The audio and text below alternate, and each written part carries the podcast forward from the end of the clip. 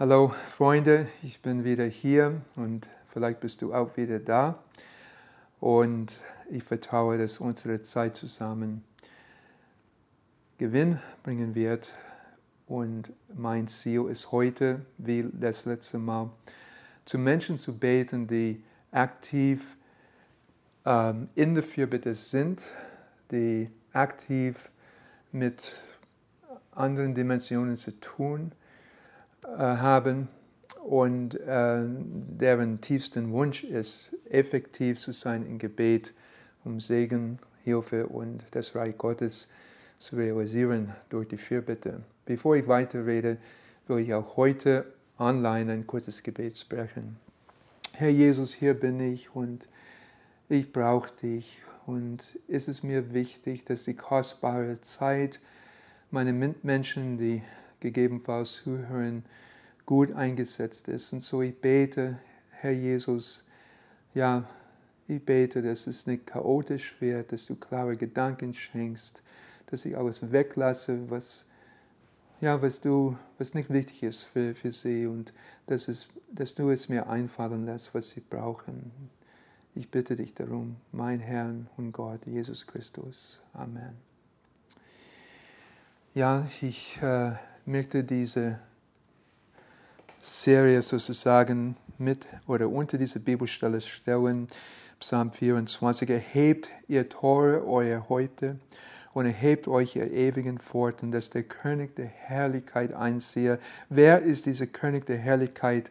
Der Herr der Herrscher. Er ist der König der Herrlichkeit. Und es geht in diesen zwei Deeper Podcasts um substantive Begriffe, Tor, Tore, äh, Orte, auch Altar und wie das zu verstehen ist. Und zwar über äh, das Materielle, über die erste Bedeutung hinaus. Äh, wir haben letztes Mal äh, darüber geredet, über wie ich das verstehe, durch Altar für uns Christen, durch die, die, ähm, die Erinnerung, die Realisierung des Opfers, des historischen Opfers Jesu Christi an einem anderen Ort ein, ein, ein, ein Tor, eine, eine Pforte zum Himmel aufgemacht wird, wie Jesus sagt in Johannes Evangelium, äh, ersten Kapitel, Kapitel, ersten Vers, und ihr werdet die Engel auf und, aufgehen und niedergehen auf den Menschensohn.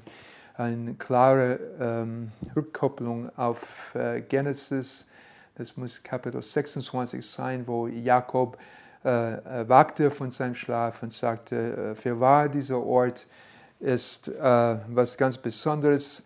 Und hier ist das Tor der Himmel, weil er in seinem Traum die Engel auf und niedersteigen gesehen haben diesem Ort. Und zwar, das ist ein Ort, wo zwei Generationen vorher sein Opa Abraham in dieser Gegend ein Altar gebaut hat. Das heißt, er hat dort äh, ein Opfer gebracht und den Namen des Herrn angerufen. Also über Generationen hinweg kann äh, diese, diese, also Altar bauen, ein Ort markieren, also ein Ort, wodurch transzendent ähm, Vertreter oder Botschafter der anderen Seite oder der transzendenten Seite oder des Reich Gottes für uns Christen hineinkommen und unsere Gebete zu Gott hinaufgetragen werden. Heute möchte ich das ähm, von einer anderen Seite, von der anderen Seite betrachten, einfach so, dass wir immer effektiver werden in der Fürbitte. Und zwar, ich möchte von äh, diesem Podcast vom Ende anfangen und ähm, ich will eine Aussage Jesu Christi als erstes nehmen. Die Aussage ist nicht ohne äh, Schwierigkeiten, ist nicht einfach zu verstehen, äh, aber immerhin, immerhin. Jesus Christus spricht in Matthäus Evangelium, Kapitel 16, Vers 18, Zitat, ich sage nichts zum Kontext, aber auch ich sage dir, du bist Petrus, und auf diesem Felsen werde ich meine Gemeinde bauen. Und des Hades Pforten werden sie nicht überwältigen. Eine berühmte Stelle. Ähm, hat viel mit verschiedenen äh, äh Auslegungen, mit verschiedenen Konfessionen zu tun und so weiter. Ich zitiere noch einmal und das wird unser Leitfaden sein. Also Jesus spricht, du bist Petrus und auf diesen Felsen, also du bist Petrus und auf diesen Felsen werde ich meine Gemeinde bauen und des Hades Pforten werden, werden sie nicht überwältigen. Und ich lasse die zwei, drei andere Themen zunächst einmal weg. Und ich will was wagen zu sagen über den letzten Teil Elberfelder hier des Hades, also Sheol hebräisch, des Hades Pforten, die Tore des Sheols, werden sie, also diese Herausgerufene, die dazu gerufen sind, zu äh, Gericht zu äh, konstituieren, zu Gerichtsentscheidungen zu treffen, des Hades Pforten werden sie nicht überwältigen. Und wir müssen auch merken, in den Folgevers sagt Jesus gleich danach, und ich werde dir die Schlüssel des Reiches der Himmel geben, und was auch immer du auf der Erde binden wirst, wird in den Himmel gebunden sein, und was auch immer oder was immer du auf der Erde lösen wirst, wird in den Himmel gelöst sein. Mit allem Respekt zu die für die Besonderheit des Petrus in äh, Kapitel 18, Vers 18, das sagt er zu der gesamten äh, Jüngerschaft oder Gemeinde, wenn man so will, also in Mehrzahl. So, äh, auch wenn wir diese Stelle ganz besonders auslegen wollen, okay, aber später sagt er das Gleiche für alle seine Jünger. Und, äh, oder ganz exakt für die Gemeinde. So, ähm, ich bleibe bei dieser Stelle ähm, und ich verstehe diese Stelle so, das ja zwar Petrus gesagt, aber spätestens in Kapitel 18 hat er das wiederholt für Mehrzahl von seinen Jüngern. Und ich will schauen, was das für mich als vierbitte Berufene zu bedeuten hat. Natürlich, mein Augenmerk gilt ähm, des Hades Pforten. Was will unser Herr uns hier sagen? Ich fange an mit äh, Genesis. Und zwar im Alten Testament gibt es eine, ein feststehender Segen. Äh, das erste Mal, soweit ich weiß, dass wir das sehen, das ist in äh, 1. Mose Kapitel 24, Vers 60. Also Rebecca, es wird organisiert, dass Rebecca dahin geht und äh, äh, Isaac äh, heiratet. Und die Familie segnet Rebecca. Es ist auch irgendwie schön, das ist ein Segen für eine Frau übrigens. Das ist sehr interessant. Die segnen die Tochter und die Schwester.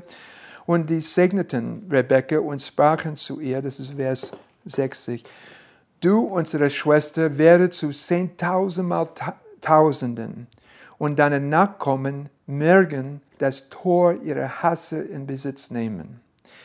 Wiederhole, du, unsere Schwester, werde zu zehntausendmal Tausenden und deine Nachkommen mögen das Tor ihrer Hasse in Besitz nehmen. Zunächst einmal würde ich sagen, der Segen ist undramatisch. Ich verstehe das als äh, ein feststehender Segen. Das ist was Schönes, dass man äh, Wunsch, ja, mögen deine Kinder immer bei äh, Kinderfußball immer gute Tore schießen oder irgendwas, also irgendwie was Gutes, also dass, die, dass ihre Nachkommen, dass ihre Nachkommen immer den Vorteil haben äh, in Konfliktsituationen und so weiter. Und ich glaube, wir verstehen das in so schöne alttestamentliche Art, was da zum Ausdruck kommen soll. Ähm, ein gutes Segen, ein inhaltsreiches Segen, ein weitreichendes Segen.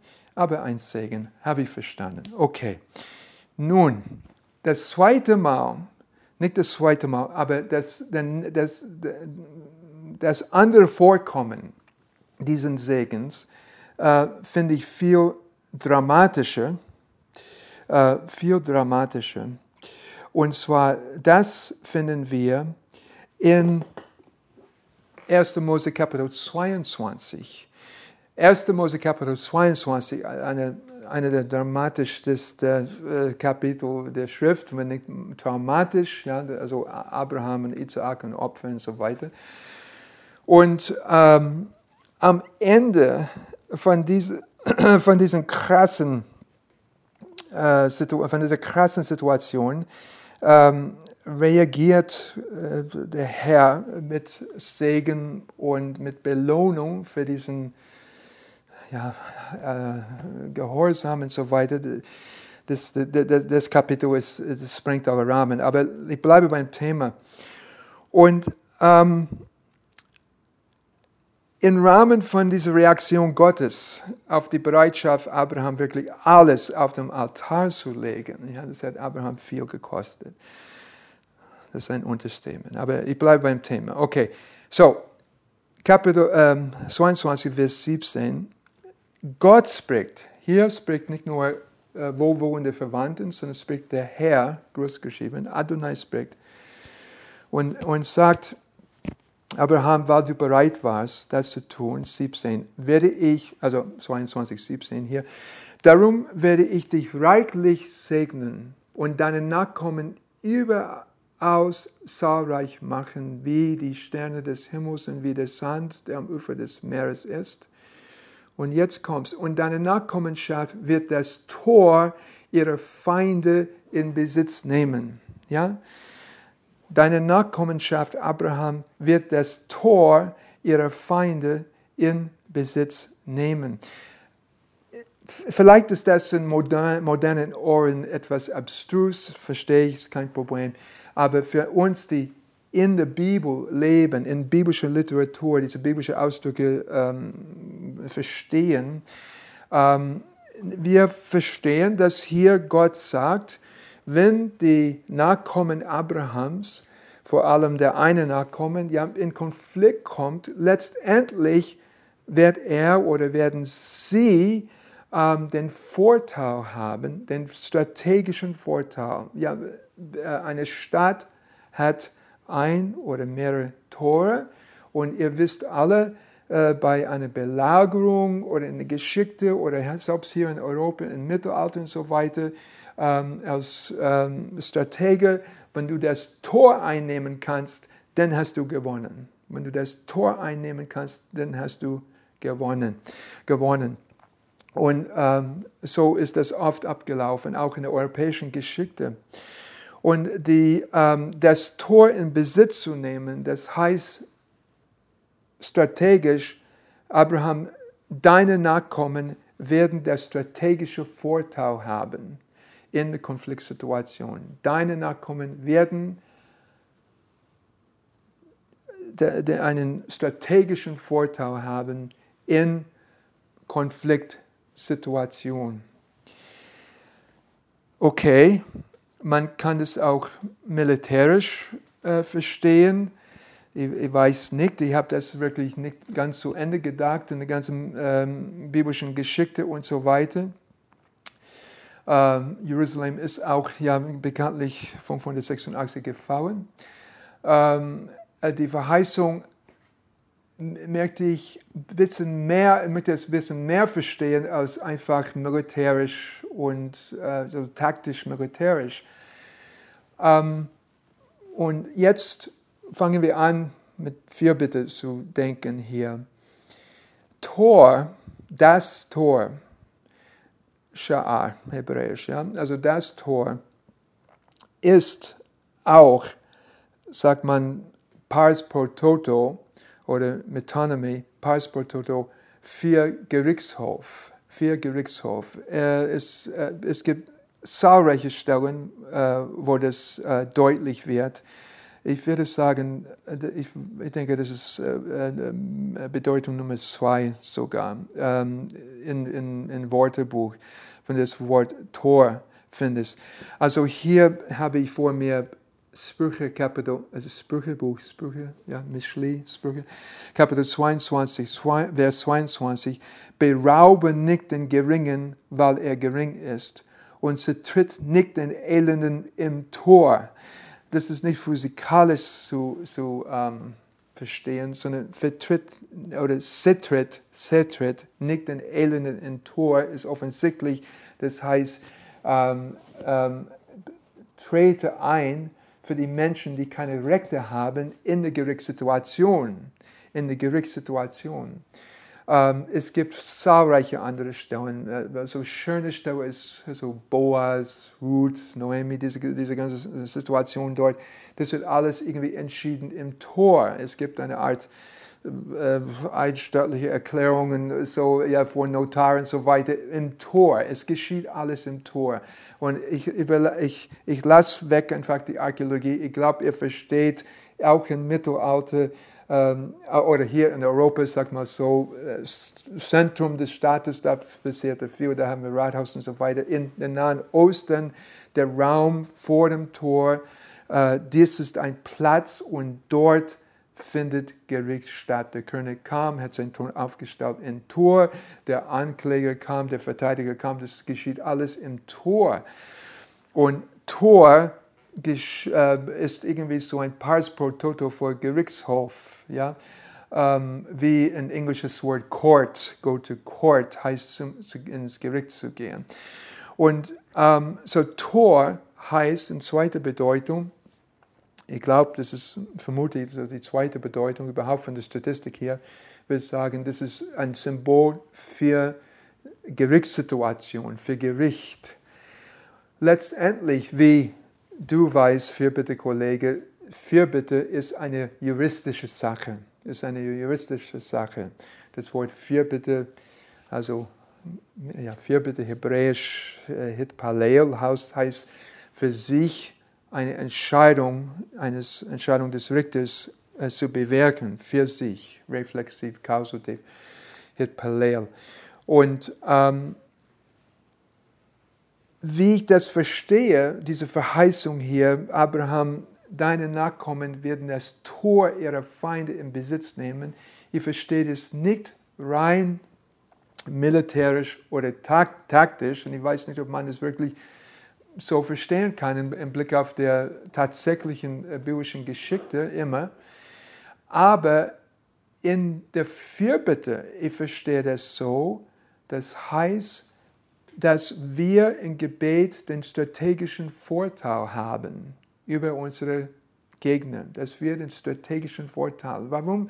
Wir sind als Menschen, die ähm, durch die äh, Rechtfertigung des Glaubens, glauben wie Abraham, also an Jesus Christus, salopp gesagt, glauben, sind wir, laut Paulus, Galaterbrief und so weiter, die wahren Nachkommen Abrahams im geistlichen Sinne gesehen, ja, mit allem Respekt für ähm, den ersten Bund und so weiter, aber in, in, in, in paulinischem Sinne Nachfolger Abrahams, also äh, Nachkommen Abrahams, und uns, das heißt dir, Fürbitte-Berufene, ist zugesprochen, in taktischen Fürbitte den Vorteil zu haben, den Vorteil zu haben. Ähm, in, der, ja, in der bildhaften Sprache der Schrift, es gibt so viel, äh, also Isaiah 14, Offenbarung, der Gegner, äh, Satan, ja, Gegner ist von Himmel herabgefallen, bis ins Rausgerichtshaus sozusagen geworfen wir haben einen strategischen Vorteil in Gerichtssaal. Ich war mal in einem, äh, in einem kleinen Prozess über eine kleine Geschichte da, eine Miet, Mietsache und so. Und die andere Person ist gar nicht aufgetaucht äh, gar nicht aufgetaucht. Ich habe den strategischen Vorteil gehabt bei der Verhandlung, weil die andere Person gar nicht aufgetaucht ist. Ähm, es so versteht dass Satan ist aus dem Himmel rausgeworfen. Wir stehen da vor dem Thron und argumentieren, äh, wir haben einen strategischen Vorteil in der Fürbitte. Und, und so verstehe ich das, wenn mein Herr, Jesus Christus, sorry, wenn ich das Mikro hier antaste, also wenn ähm, Jesus Christus sagt, ähm, die Pforten des Hades werden, werden euch nicht überwältigen. Das Pforten des Hades werden euch nicht widerstehen können. Das nächste Mal passiv, sag's mal so, für das eine Werbung. Ja, das, Fordes, das, das Hades werden euch nicht überwältigen, werden euch nicht widerstehen können. Ich verstehe das als Ermutigung für dich und mich als Mensch in der Fürbitte, dass wir den strategischen Vorteil haben.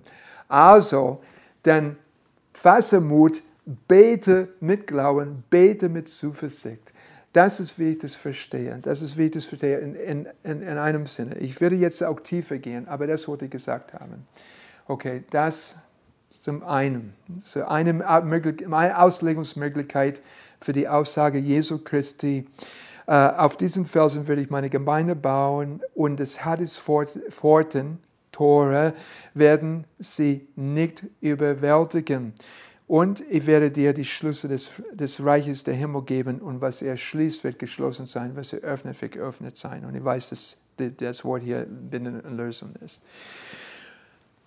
Eine andere Möglichkeit, diese Bibelstelle zu verstehen, das Hades-Forte. Hades ist nicht technisch gesehen Gehenna. Gehenna ist die Hölle und im Grunde genommen Jenseitsvorstellung. Jenseitsvorstellung der Schrift ist viel differenzierter als das, was in Volksmund rumgeht und äh, wir, wir machen es einfach für die Kinder und so weiter. Und ich will nicht anfangen mit den ganzen Sachen, aber ähm, ähm, Hölle ist nicht Hades und Hades und, äh, äh, und das ist viel komplizierter und viel differenzierter. Aber möge Gott es euch alles offenbaren. Im Grunde genommen der Ausdruck äh, äh ähm, Sheol, also die Tore des Sheols, ist, äh, hat viel mit dem Tod zu tun. Hat viel mit dem Tod zu tun. Also der Heskia sagte in sein Gebet, oh Mann, äh, Gott, du, du hast mir, also ich bekam diese schlechte Diagnose und ich habe gebetet, Gott muss ich jetzt zu den Toren des Schios hinabgehen oder zu dem Tor des Schios abgehen. Ich weiß nicht, ob es Mehrzahl oder Einzahl ist in dem, in dem Vers. Und im Grunde genommen, das ist sowas wie Eingang zu den Totenwelt. Eingang zu den Totenwelt. Und äh, natürlich kann man diese Bibelstelle so verstehen, Jesus sagt, dass letztlich der Tod wird die Gemeinde oder seine Jünger oder selbst meinen Herrn Jesus Christus nicht zurückhalten. Ja, also in, auf äh, Apostelgeschichte 2, ja, es wird also, dass der, der, der Tod ihn nicht zurückhalten konnte. Er ist rausgebrochen aus Sheol er hat die Tore von innen durchbrochen. So das, so, das ist eine zweite Möglichkeit, das zu verstehen, diese Bibelstelle. Diese zweite Möglichkeit aber habe ich äh, thematisiert mit uns, um zu dieser letzten Möglichkeit zu kommen. Und die ist die Möglichkeit, die mich im Moment am meisten beschäftigt. Und möge Gott mir helfen und ich hoffe, dass es für euch nicht zu crazy ist äh, klingt in euren Ohren. Ich nehme einen Schluck Wasser und dann steige ich ein. Also wir behandeln die Frage, was meint Jesus möglicherweise, wenn er sagt, du bist Petrus und auf diesen Felsen werde ich meine Gemeinde bauen und vor allem mit diesem einen Satz, ich lasse alles sonst weg. Ich kenne die Kirchengeschichte, wir lassen es weg. Was meinte mit der Aussage, und des Hades Pforten werden sie, werden sie nicht überwältigen, werden die Gemeinde, die Herausgerufenen, auch die Fürbitteberufenen, nicht überwältigen. Und es ist mir klar, dass das Verbum auch griechisch ist. Ich spare euch Urtext. Äh, aber das ist mein Leben, Urtext, ja, es ist mir klar, dass hier das Verbum äh, eher so transitiv ist mit Akkusativobjekt, also wirklich hier über, wird dies, diese, diese Pforten des Hades werden die Gemeinde nicht überwältigen. Aktiv, obwohl wir das manchmal passiv verstehen müssen. Ja? Aber was, was ist hier los? Das ist wirklich keine einfache Bibelstelle. Freunde, im Moment beschäftigt mich Folgendes. Hier ist die Logik. Ja, möge es in Ordnung sein. In, den letzten, in meinem letzten Beitrag hier habe, habe ich konstatiert, der Jakob kommt an einem Ort, schläft ein, wacht auf, oder hat, schläft ein, hat einen Traum. Traum, äh, äh, Engel gehen auf und kommen nieder an dem Ort. Er wacht auf und sagt, dieser Ort ist irgendwie ein transzendenter Ort, hat mehr Bedeutung als einfach diese paar äh, Gebüsch und Sand und Steine hier. Ist irgendwas Unsichtbares los hier. Und er sagt, wahrhaftig, dieser Ort ist ein Tor des Himmels. Was auch immer das heißen soll. Hashamayim, ein Tor des Himmels. Okay, das kann ich nur verstehen. Jakob meint, boah, das ist irgendwie transzendent, unsichtbar, ein, ein Eingang und Ausgang zwischen dieser Welt und der himmlischen Welt. Und die Engel gehen auf und ab und so weiter.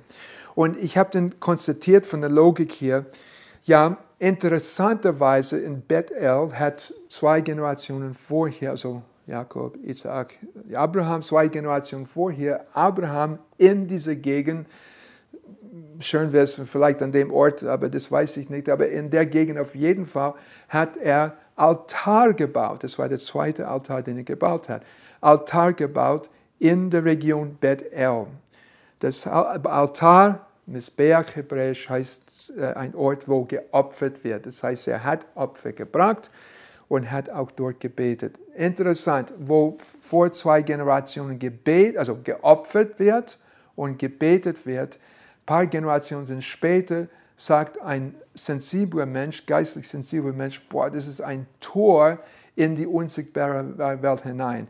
Und es kommen auch Botschafter, Malakim, also das wird irgendwie Engel übersetzt, die, diese Malakim kommen hier runter, Botschafter kommen hier runter und gehen hinauf.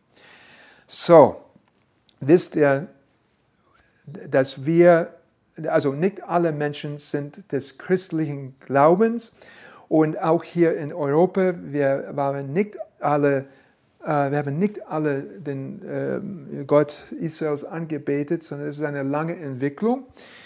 Und vorher, Tatsache ist, religionshistorisch und so weiter, und das ist, das ist, nehme ich an, wirklich Faktum, ja, wir dürfen ruhig davon ausgehen, es gab zahlreiche Altäre hier, es gab zahlreiche Orte, wo geopfert wurde. Der, der Mensch, der normale Mensch, nicht der aufgeklärter Mensch, aber der normale Mensch in der, in der, in der Kulturgeschichte versteht, Opfer bringt Kommunikation mit Gottheit. Das versteht alle Kulturen, das haben sie alle Kulturen. So, ähm, ähm, und so, äh, wir dürfen davon ausgehen, als Beter, als Beter, dass äh, es tatsächlich Orte gibt, wo in der Vergangenheit geopfert wurde und andere Gottheiten angerufen worden sind. Und ich möchte niemandem was Schlechtes unterstellen. Ich bin nicht Hokuspokus, was auch immer. Ich denke, äh, ja, die, die, also schau mal, die, die, die Stämme hier, die haben Jesus noch nicht gekannt. Sie haben ihr Bestes getan. Sie haben, sie haben wirklich Stress gehabt, diese geistlichen Mächte irgendwie äh, zu be, be, beschwichtigen. Und, und, und die haben Opfer gebracht. Die haben Opfer gebracht. Und, ähm, ähm, und diese Orte sind irgendwie, wenn wir nach dieser Logik vorgehen, diese Logik von äh, ähm, Genesis äh, 6, 27, äh, 28, dann müssen wir davon ausgehen, dass, rein rechnerisch, rein rechnerisch, rein rechnerisch, ähm, wir müssen davon ausgehen, dass es Orte gibt, die eine transzendente Bedeutung haben, wo Dinge von der anderen Seite, sag mal von unten, Sheo wird immer als unten bezeichnet, von unten nach oben kommen. Wir müssen davon ausgehen. Und ähm, wo natürlich historisch ist ganz klar gewesen ist, okay, das ist ein Altar gewesen. Sehr oft die ersten Menschen, die ähm, mit, dem, mit der guten Botschaft äh, des Evangeliums kamen, die haben ausgerechnet diese Orte wirklich eingenommen, ja, das Tor eurer Feinde einnehmen, haben diese Orte eingenommen und für Jesus Christus ähm, deklariert. Natürlich, selbstverständlich, Kirchen, viele Kirchen sind gebaut, wo eins mal geopfert wurde und so weiter. Und das verstehe ich und das ist klar, das ist ein klares Zeichen. Es gibt auch einen Grund, warum es ein Kreuz auf einen Gipfel gibt, auf einen Berg sehr häufig in Europa und so weiter. Ähm, okay, der Ort wurde eingenommen. Dennoch, ich muss davon ausgehen, dass es andere Orte gibt, wo andere Orte gibt, die eine transzendente Bedeutung haben. Ich muss davon ausgehen und dass diese Orte nicht alle verstanden sind oder erkannt worden sind und so weiter. Und als Fürbitteberufene, ich, ich vermute unter uns, dass wir wachsen werden in Differenzierung und dass wir merken werden, es gibt einen Ort, und ich bin nicht kitschig, ja, es ist nicht, oh, da steht irgendwie ein, ein, es sieht aus wie ein Tor, das muss ein Tor sein, so kitschig bin ich auch nicht. Aber es gibt Orte, wir wissen, dass an Bäumen geopfert wurde, das ist okay, das ist, das ist normal in der Kultur gewesen. Wir wissen, dass es äh, andere Orte gibt. Und hier sind Orte, wo gewisse Dinge reinkommen und rausgehen. Ich muss rein kulturhistorisch, religionshistorisch davon ausgehen. Nun, wenn ich zurückgehe zu ähm, unserer anderen Bibelstelle hier, ihr müsst mich finden in, meinen, in meiner Bibel, wo bin ich? Ähm, ja, genau. Die nächste Aussage Jesu Christi ist, in, in, Matthäus 16. Und ich werde dir die Schlüssel des Reiches der Himmel geben. Und was auch immer ihr auf der Erde binden, was, was, was du, Singular hier, was auch immer du auf der Erde binden wirst, wird in den Himmel gebunden sein. Und was immer du auf der Erde lösen wirst, wird in den Himmel gelöst sein. Okay, lass mich zunächst einmal, ich weiß, dass hier steht, binden und lösen. Zunächst einmal will ich öffnen und schließen. Wir haben, glaube ich, mindestens zweimal Offenbarung, wo ein Engel kommt und er den Abgrund aufschließt oder zuschließt, zuschließt, öffnen, öffnen und schließen des Schios, wenn wir Shio mit äh, Abaddon, hebräisch Abgrund gleich machen, äh, aufschließen, zuschließen. Ähm, Jesus sagt in Offenbarung Kapitel 1 irgendwo, er sagt, ich habe die Schlüssel des Todes und des Hades. Schlüssel des Todes und des Schios. Also es soll irgendwas zugeschlossen werden oder irgendwas aufgeschlossen werden. Es soll irgendwas unterbunden werden oder gebunden werden. Das, äh, also ich unterbinde, ich lasse nicht zu, dass diese Tor, durch dieses Tor das und das geht oder durch dieses Tor, oder ich erlaube, dass durch dieses Tor das und das und das geht. Und ähm, es kann sein, dass wir hier jenseits aller Aufklärung sind und wie auch immer. Äh, aber wie beim ersten Mal gesagt, ich liebe Jesus, ich bin nicht äh, durchgedreht oder was auch immer, vielleicht auch ist egal. Aber der Punkt ist, wir sind Fürbitte Berufene und ich will das, was dabei rauskommt. Und die, die geistliche Reife zeigt sich in zunehmender Differenzierung. Und am Anfang denkt man, ah, das ist alles gleich und das ist alles schön und niedlich. Und dann denkt man, was hat das mit Moraltheologie zu tun? Und ja, oh, ich bin schlecht und so. Und, ja, und, okay, und dann Intimität, ja, ich liebe Jesus und ich bin, ja. Und so, was kommt nach Intimität? Äh, hoffentlich kommt nach Immunität eine Autorität, eine Effektivität. Ja? Und ähm, wir wollen, dass, in, dass unsere Fürbitte die Atmosphäre verändert. Ich zitiere noch einmal Gebet von unserem Gebetshausleiter. Er hat es nur ein Gebet gesagt, ich will seine Aussage nicht missbrauchen. Aber ein Gebet hat er zufällig gesagt, wir haben ein Mandat, das nicht nur nach innen gerichtet ist. Ich nehme ernst, was mein Freund sagt. Nicht nur nach innen. Innen geht es mir inzwischen ziemlich gut, Gott sei Dank. Aber wir haben auch ein Mandat, das nach außen gerichtet ist. Und wie bewirken wir, dass es weniger Kriminalität gibt in einer Stadt? Ich meine, als Beter, ich bin kein Polizist, irgendwas. Die Gaben habe ich nicht. Ich bin ein Beter. Wie bewirke ich, was kann ich dazu beitragen, dass die Kriminalität weniger wird, dass die Menschen weniger krank werden, dass weniger äh, komische Dinge passieren und so weiter. Wie, was kann ich dazu beitragen als Beter? Und ich, die, es, mir reicht es nicht einfach, ja, eine reine Bittgebet, das ist gut und Gott hört das. Aber wenn du in die Fürbitte berufen bist, ich will, dass wir weitergehen, dass wir tiefer gehen, dass wir differenzierter beten. Und ich glaube in der Zukunft, dass Gott dir und mir konkret zeigen werden, Orte, wo Dinge geschehen sind, wo wir beten, wo wir von unserem Ort aus beten können. Gott, wir schließen dieses Tor. Wir schließen diese Pforte. Wir schließen das, dass diese Art Unreinheit nicht durch dieses Tor kommt, dass diese Art Krankheit nicht mehr durch dieses Tor ähm, durchschreitet, um das Leben der Menschen misszumachen. Wir unterbinden, dass diese ähm, Malak äh, ähm, dieser Engel des Todes, durchkommt und den Menschen schadet. Ich schließe, nun, sorry, wenn es crazy klingt. Ja, persönlich, ich komme aus dem Gebetsraum, ich gehe nach in den Gebetsraum, ich bin nicht hier zu lernen, bin hier zu beten.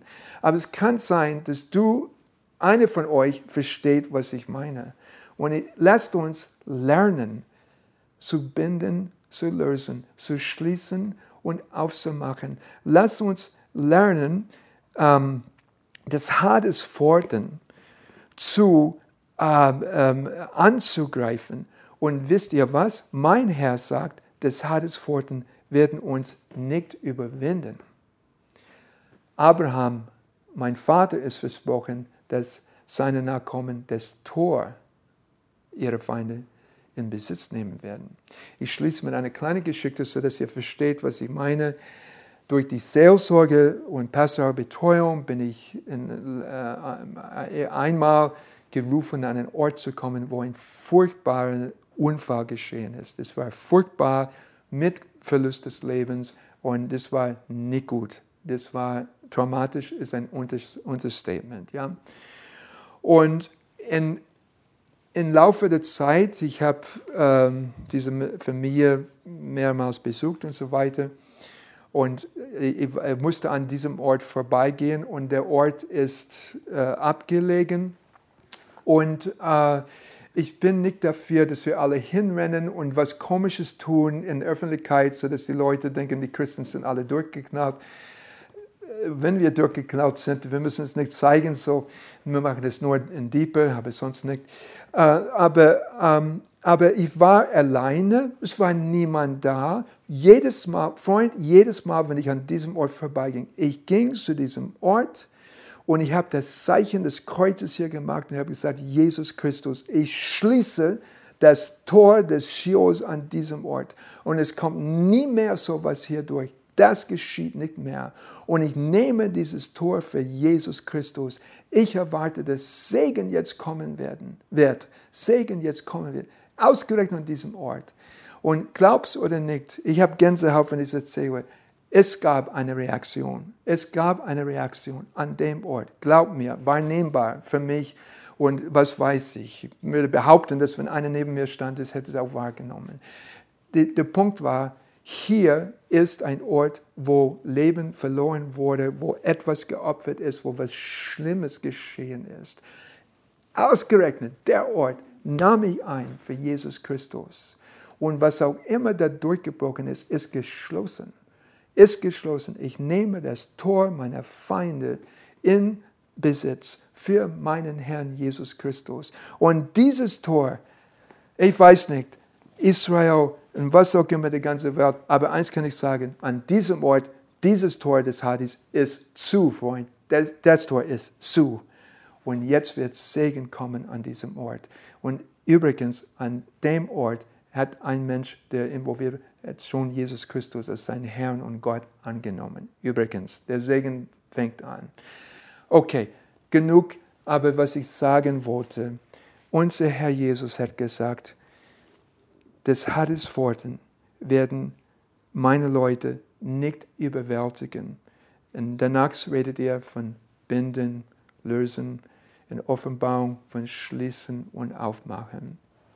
Ich möchte euch ermutigen, als Fürbitte-Berufene, ja, wir bitten, wir machen andere Dinge, wir sind bewegt, aber lasst uns auch taktisch, strategisch beten können, wenn wir in diese Reife gekommen sind. Ich möchte uns herausfordern, wahrzunehmen, was los ist.